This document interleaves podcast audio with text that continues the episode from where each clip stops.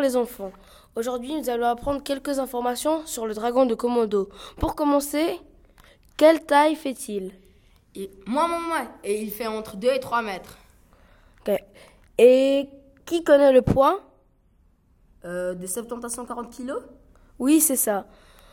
Et où vit-il Il vit sur l'île de Komodo, euh, comment ça s'appelle au Vietnam. Est-ce qu'il est dangereux Oui, sa, sa morsure euh, peut causer des graves blessures qui ne peuvent jamais cicatriser. Ok, les enfants, à demain. Au revoir, monsieur.